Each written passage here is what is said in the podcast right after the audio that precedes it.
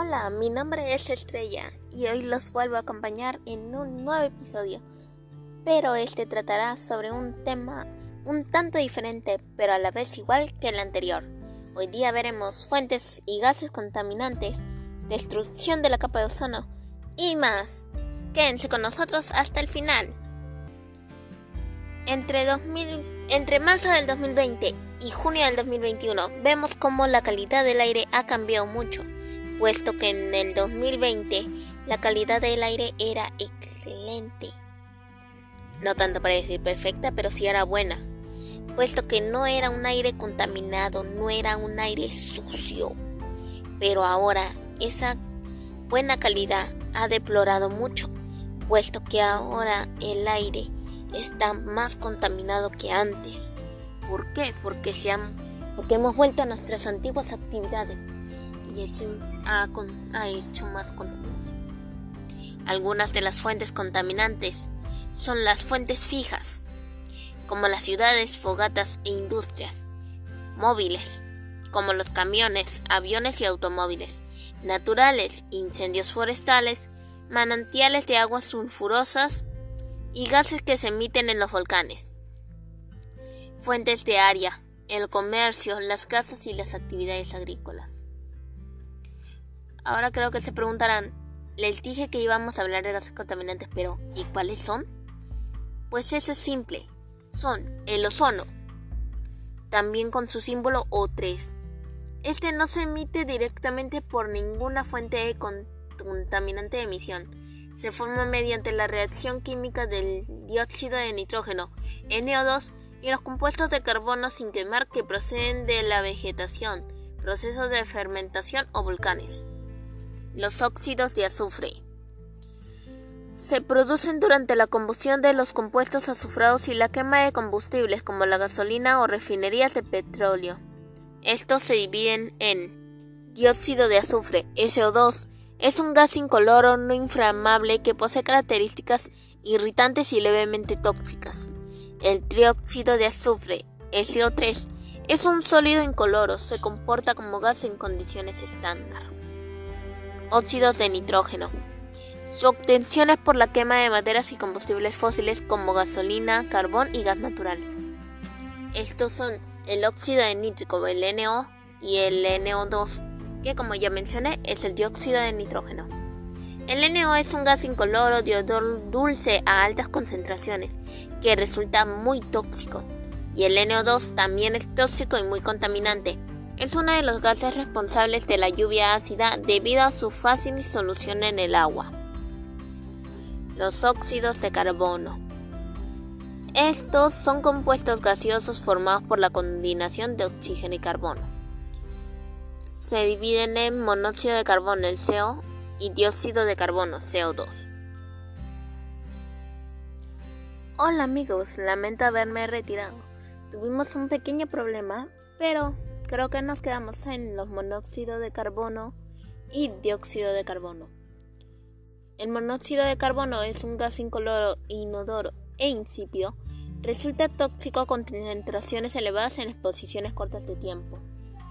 El CO2, que es el dióxido de carbono, es producto de la combustión. Es el principal gas responsable del efecto invernadero. El plomo. El plomo se emite como material particulado. No se el plomo que no se consume en el proceso de combustión se emite como material particulado y es un contaminante tóxico para el ser humano. El material particulado. Este tiene dos orígenes uno que es origen natural, o sea, que proviene de la erosión natural del terreno y los materiales o por partículas orgánicas provenientes de la emisión de polen, esporas, etc. Y otra que es de origen humano, el cual proviene de, de los procesos de combustión del parque automotor, el desgaste de maquinaria y procesos de extracción de minerales.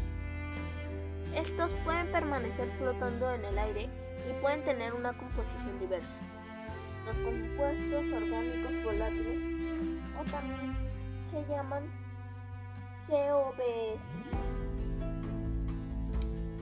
El 70% de las fuentes de producción de los COBS son naturales, siendo la mayor parte alcanos naturales.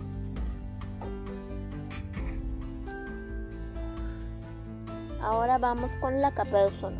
Pero antes de explicarles su destrucción, cómo es que esta se destruye, les voy a dar un pequeño concepto.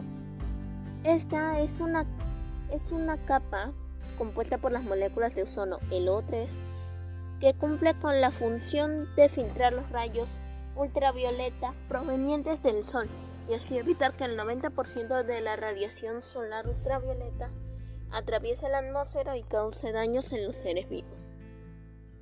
Las moléculas de ozono son muy sensibles y se destruyen ante la presencia de átomos de cloro o bromuro.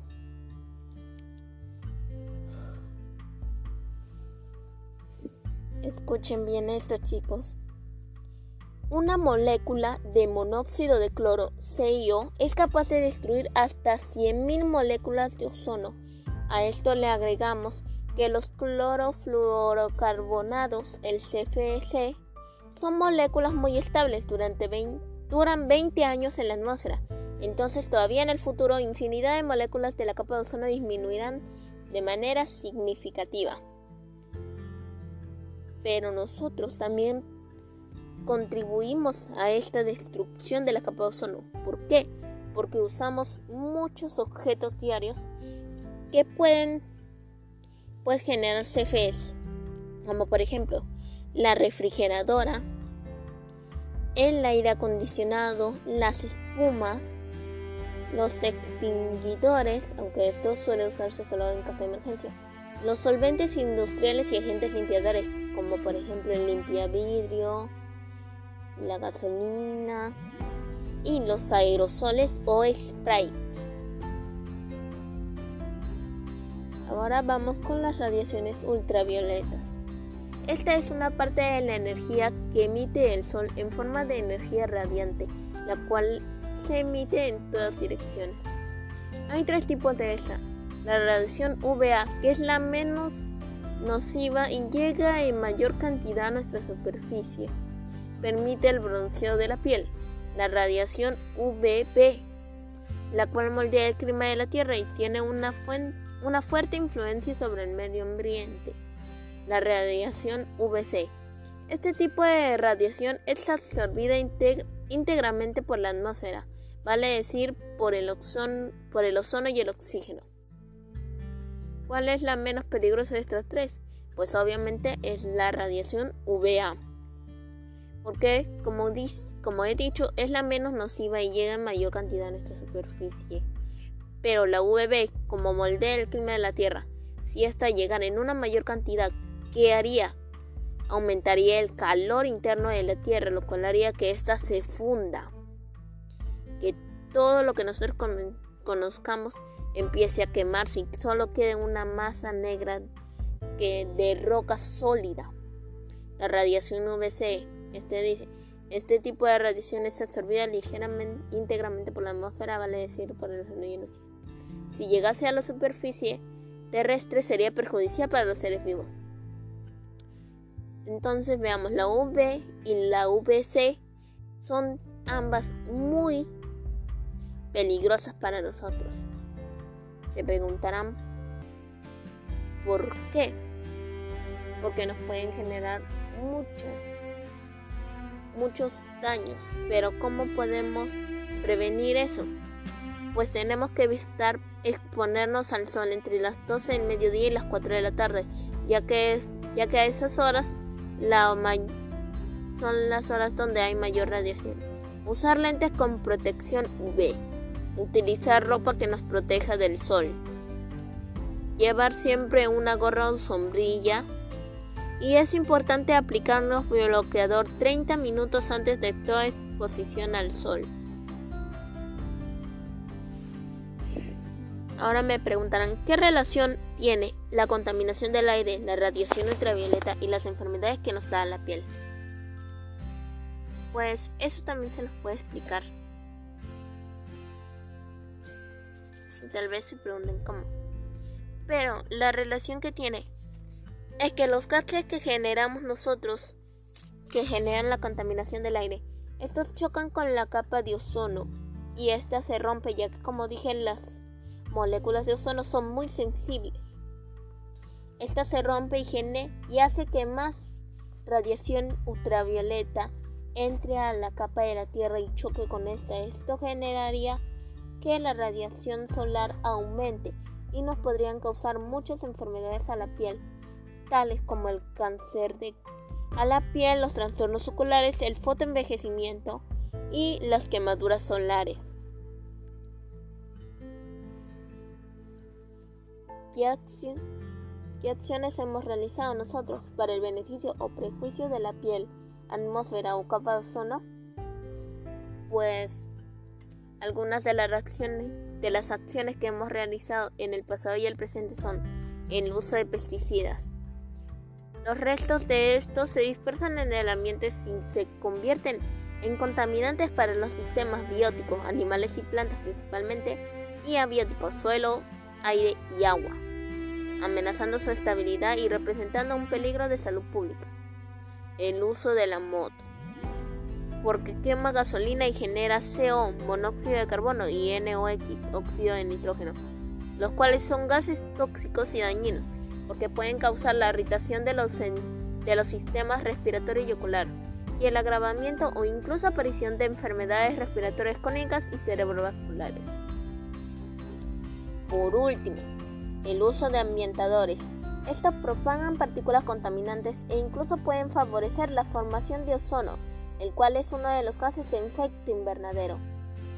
Acciones que podemos realizar para evitar esto son el usar la bicicleta, ya que pues entre los pues entre los principales beneficios de andar en bicicleta es que esta es amigable con el medio ambiente porque no contamina, no emite gases de efecto invernadero, solo consume energía humana, poco espacio y no genera ruido, mejora la salud física y mental. Y promover el reciclaje, promover y practicarlo, porque reciclar ayuda a evitar la explotación de los recursos naturales. Reciclando ayudamos a, reducir el daño producido al medio ambiente y también ya que nos permite reducir la cantidad de desechos sólidos que llegan a los vertederos. Bueno chicos, esto sería todo. Nos vemos en otra oportunidad. Chau chau.